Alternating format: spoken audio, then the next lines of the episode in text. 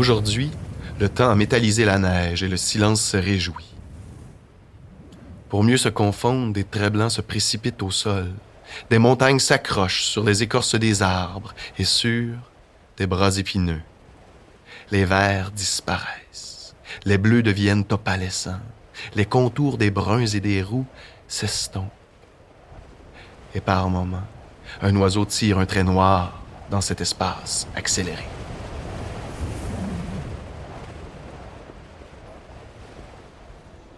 Bonjour, je suis Marie Cousin et vous écoutez Canadair, le podcast du Centre culturel canadien à Paris.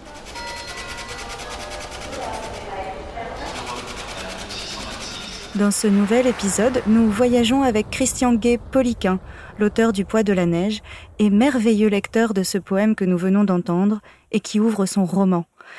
C'est son père, le sculpteur Jean-Noël Poliquin, aujourd'hui disparu, qui l'a écrit, esquissant sans le savoir le décor qui accueillerait des années plus tard le huis clos glacial et hivernal imaginé par son fils. Encensé pour sa beauté, honni pour sa dureté, cette saison blanche subjugue les artistes canadiens depuis toujours. J'ai besoin de revoir l'hiver et ses aurores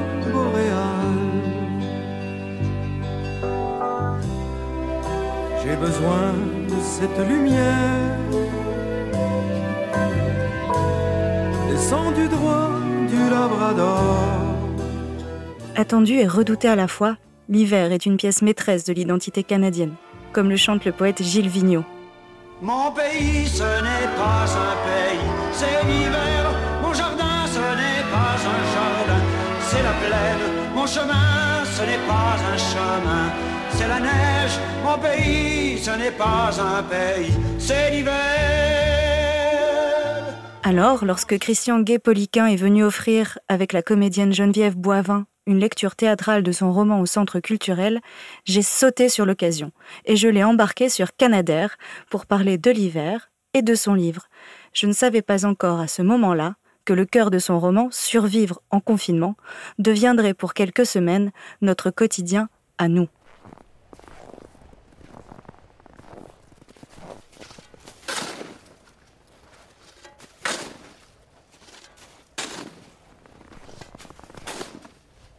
Il n'y a plus de courant depuis des mois.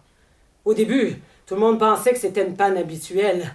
Mais les jours passent et l'incertitude creuse les visages. Certains disent que tout le pays est plongé dans le noir. On n'en sait rien. Mais une chose est certaine, on est coincé ici. L'unique poste d'essence de la place est à sec et la confusion se lit sur toutes les lèvres. Mais les gens finissent par s'organiser. Et d'ailleurs, dans les jours qui suivirent, on m'assigna la maison un peu en retrait. Je m'y suis installé en pestant sur mon sort et en pleurant ma fiancée. Puis un soir, on a cogné à ma porte. Je suis allé ouvrir en grommelant. Il pleuvait. Il pleuvait et l'eau s'abattait bruyamment sur les feuilles mortes. Un petit groupe se tenait devant moi, trempé et transi. Dans un brancard, il transportait un jeune homme, estropié, fiévreux, mal en point. C'était toi. Ils sont entrés. Je me suis penché pour mieux te voir. Il disait avoir trouvé sous une voiture renversée à l'entrée du village.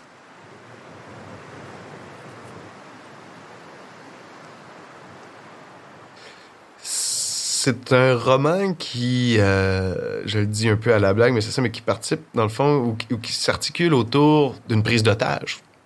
Et je le dis comme ça, c'est-à-dire que l'hiver, ainsi que la panne d'électricité généralisée, euh, sont les deux euh, stratégies narratives, je le dis avec des guillemets, mais qui me permettent donc de prendre en otage mes deux personnages et les confiner dans cette petite maison-là. À partir de là, le récit devient possible. Donc, euh, et euh, dans cette petite véranda euh, où on a deux personnages que tout oppose, qui sont, qui sont forcés, qui sont contraints hein, à passer l'hiver l'un avec l'autre et donc de s'entraider, ben, il y a une relation qui naît malgré tout. Hein, une relation certes laborieuse, mais une relation quand même. L'hiver s'en vient donc. Deux inconnus, le vieux Mathias et un jeune blessé, le narrateur dans le roman, sont désormais confinés dans cette véranda un peu à l'écart du village. Dehors, libérée par la panne d'électricité géante, la nature reprend ses droits. En fait, la panne d'électricité, c'est une sorte de, de, de, de, de fantasme extrêmement contemporain que de faire une pause au rythme par rapport au rythme de vie effréné que nous menons, qu'on le veuille ou non. Euh, notre mode de vie est assez particulier, qu'on l'aime ou non, et on n'y échappe pas. On n'y échappe pas personne. Et donc, cette idée-là de pause, c'est-à-dire où les écrans ne fonctionnent plus, où les communications ne fonctionnent plus, mais on n'existe pas moins.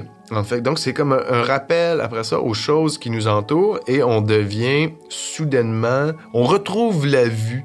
Euh, et donc on revoit les choses qui nous entourent sous la lumière crue du jour et qui nous rappelle donc que derrière la beauté euh, de, des grands espaces ou de la forêt, ben il y a aussi, aussi hum, ce n'est pas tant la peur, mais c'est de rappeler l'hostilité de ces endroits-là.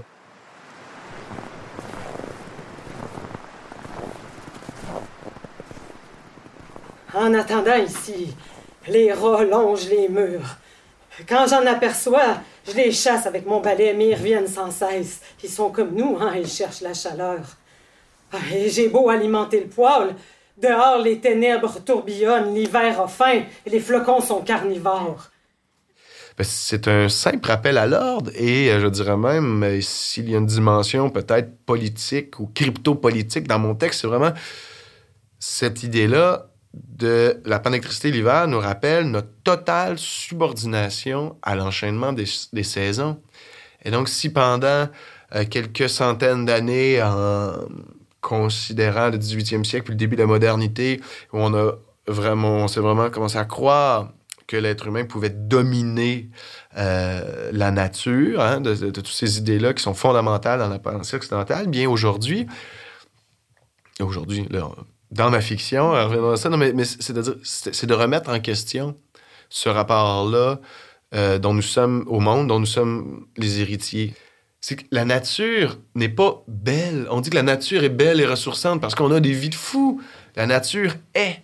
et elle est, elle est à sa propre essence et aussi cruelle, belle et indifférente qu'elle puisse être. Sublime et effrayante à la fois, cette nature hivernale sert de cadre au roman. La neige, baromètre de la tension entre les deux personnages, s'accumule à chaque chapitre. Seul un Canadien pouvait aussi bien raconter cette saison qui colle tant à l'image du pays. J'ai donc eu envie de lui demander à quoi ressemblaient ces hivers à lui, québécois du Sud comme il se présente en souriant, et surtout de comprendre comment cela l'avait inspiré pour le poids de la neige l'hiver qu'on connaît, il est, l'hiver canadien, il est dur. Il y a une fierté de l'affronter avec le plus de sérénité possible et même d'y trouver sa beauté, son charme. Et moi, comme personne, j'adore l'hiver. C'est une saison, euh, c'est une saison magnifique et, euh, on voit aussi à, à l'aube des changements climatiques, de l'accélération des changements climatiques. On voit l'hiver qui se transforme et donc on sent qu'il y a déjà une nostalgie de l'hiver en train de se transformer. Pourquoi? Parce qu'il y a une fierté identitaire qui, euh, à, une échelle euh, psychologique, il, y a, vraiment une importance qui est là de faire face aux éléments, d'être en mesure de faire face à ces éléments-là sans se faire piéger par eux. C'est la même chose lorsqu'on parlait de l'aspect dangereux de la nature ou hostile.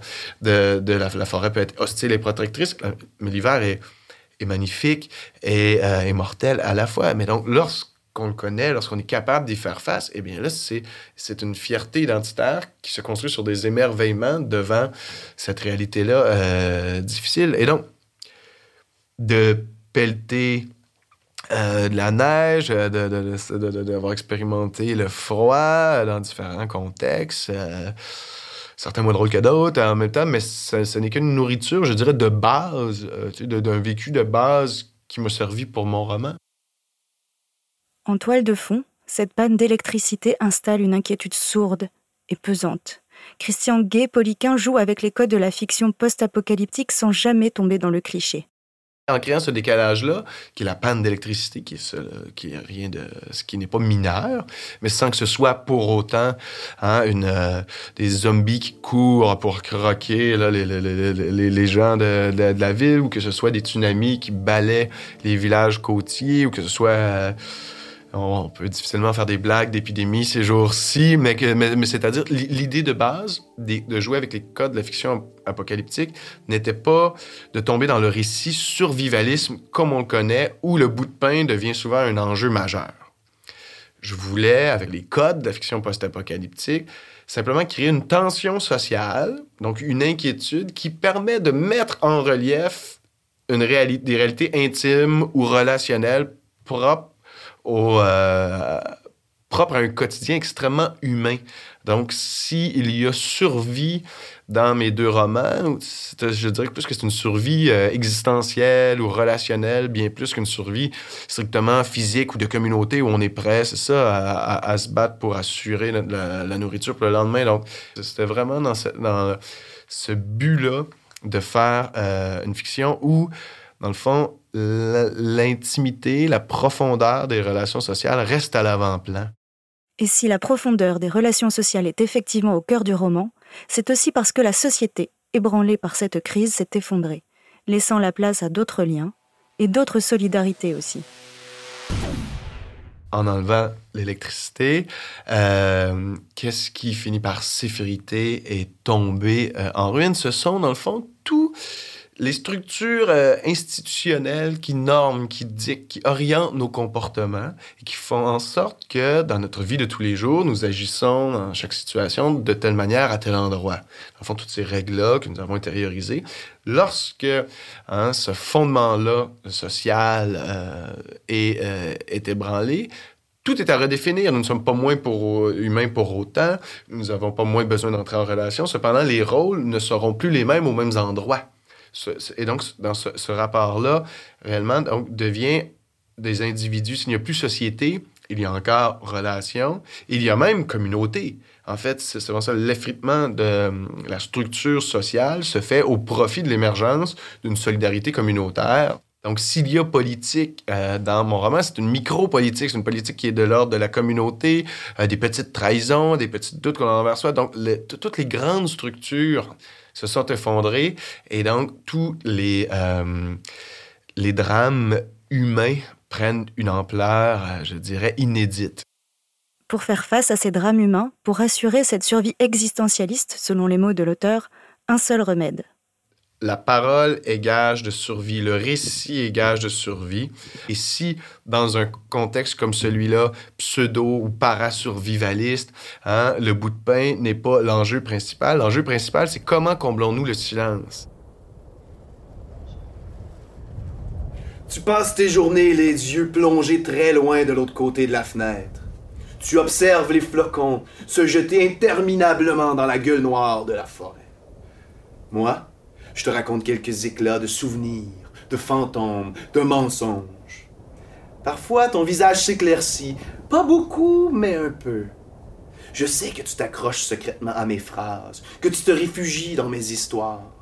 Tu supportes peut-être bien la douleur, mais pour le reste, tu es comme tout le monde et tu crains le vide.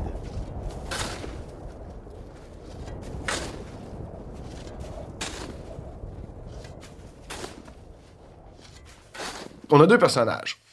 On a un, un lec- un- un lecteur, puis on a un personnage principal qui n'est pas un lecteur et qui étrangement est beaucoup plus euh, taciturne, euh, bourru, hein, euh, tu l'as dit, et, beaucoup plus noir au final. Et donc, ça... parce que la parole, parce que le récit ne l'habite pas, il est pris en lui-même. Et donc, la force de Mathias, donc, qui, a deux fois l'âge du personnage principal et qui est quand même très vieux, mais qui en prend soin, qui est très fort, c'est justement, c'est d'être capable de croire, c'est donc d'être capable d'espérer, c'est d'être capable de sortir de, son, de sa propre vie, de son propre regard, grâce au récit qu'il se remémore, grâce au récit qu'il invente, grâce à ses lectures qu'il fait. Et donc, à partir de là, c'est donc d'élargir son cercle d'existence. Et donc, comment apprend-on à sortir de nous? Et le, récit, et ce qui, ce qui nous permet de faire ça, c'est donc de sortir de nous, de s'abstraire même de notre propre douleur, de notre propre souffrance, de notre propre solitude, sans y répondre. De s'en abstraire parfois pendant un moment, comme un baume peut-être. Et pour Christian Gay-Poliquin, certains récits ont des pouvoirs bien supérieurs aux autres. Je crois, et on me l'a enseigné ainsi, euh, c'est-à-dire qu'on on peut lire la Bible comme un grand roman d'aventure. Et donc, et certains des récits sont tellement riches et tellement denses de sens qu'on on se les est racontés, on se les est transmis hein, d'une époque à l'autre. La même chose avec les, les grands mythes grecs. Ce sont des récits qui nous précèdent et qui nous survivront. Donc, ce sont des récits qui nous traversent littéralement, qui traversent littéralement nos vies. Et si on se les raconte toujours, ici, des générations après nous continuent de se le raconter, c'est donc qu'on n'arrive jamais à totalement épuiser le sens de ces récits-là. C'est donc c'est vraiment dans un émerveillement extrêmement profond envers la capacité à certaines histoires à cristalliser assez de sens dans le rapport de l'être humain à son existence, à la planète, à, peu importe, mais euh, peu importe tout ce qui, ce qui fait en sorte que l'existence est, mais donc à partir de là, à s'expliquer sa propre raison ici même. Ces récits-là, c'est des récits fondamentaux. Et donc, même si on les transforme, même si on les réécrit, je ne crois pas qu'on arrive à épuiser ou même ne serait-ce à changer l'essence profonde de chacun de ces récits-là, ce qu'ils ont à nous apporter d'informations sur la condition humaine.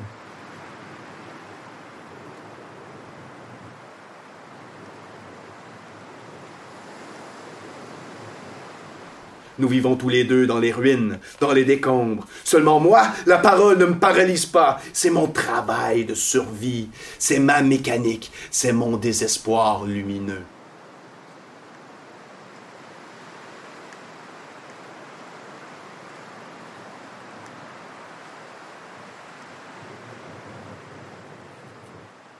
Pour atterrir en douceur et finir notre voyage sur une touche d'émerveillement si chère à notre romancier, je lui ai posé deux questions qui reviendront dans chacun de nos épisodes. Si tu devais me donner un lieu d'inspiration euh, au Canada, ce serait où? Et un artiste canadien au Cana- Alors je dis un, mais en fait c'est un ou une euh, artiste canadien, canadienne qui t'inspire, ce serait qui? Je sais, moi, qu'il y a un lieu qui m'inspire. Eh ben, c'est facile, on remonte à l'enfance. C'est pas, euh, pas tant le lieu où j'ai grandi, mais c'est le lieu où j'ai passé mes étés. Hein? C'est vraiment euh, la Gaspésie avec euh, ses forêts, ses montagnes, ses plages de galets, sa mer froide, mais en même temps, ses forêts giboyeuses avec la pêche, avec le, le vent, et donc avec ces éléments furieux et magnifiques qui ont vraiment fait partie, euh, font partie encore de ma vie euh, par épisode. Et donc, euh, ça, c'est. euh, ça, c'est mon lieu. Ouais. Puis s'il faut choisir, donc, un, seul euh, artiste, euh, j'aurais en- envie d'aller euh, vers un artiste que probablement plusieurs de mes pères choisiraient aussi. Pourquoi? Ben parce qu'il est mort récemment et parce qu'il incarne, dans un sens extrêmement canadien, je dirais, euh, un rapport euh, à l'art, à l'autre et, euh, et à l'existence et au territoire aussi dans plusieurs de ses chansons. Et je parle bien sûr de Léonard Cohen qui réussit à faire émerger la poésie dans de textes extrêmement simples et extrêmement épurés. hein, et, donc de nous transporter très très loin. Et je dis ça vraiment non pas seulement dans la dimension musicale de, son truc, mais bien dans, le, dans sa dimension textuelle. Euh, c'est un... En fait, c'est un pilier, c'est une réponse extrêmement consensuelle que je vous donne pour l'instant, mais pour cause, il y a certains artistes comme ça qui euh, marquent euh, plus d'une génération euh, au, je dirais, au fer rouge de l'émerveillement. Hein, c'est vraiment, euh, c'est vraiment ça dans le cas de Léonard Cohen. Et euh, j'ai l'impression qu'à sa mort, tous les Canadiens et même une grande partie du monde occidental, du moins, euh, a vibré, le salué intérieurement. Et donc, lorsqu'une œuvre artistique arrive à créer un dialogue, je dirais, avec autant de personnes, mais jusque dans leur intimité, jusque dans leur quotidien très profondément, eh bien, je ne peux que, je ne peux que le saluer, humblement. Thanks for the dance. It was hell, it was swell, it was fun. Thanks for all the dances. One, two, three, one, two, three, one. No, no, no. Merci à Christian Gay-Poliquin d'avoir accepté de se confiner quelques minutes avec nous et d'embarquer sur Canadair.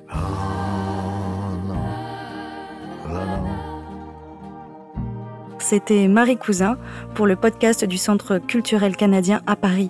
N'hésitez pas à vous abonner pour vous envoler prochainement vers d'autres découvertes canadiennes. À bientôt!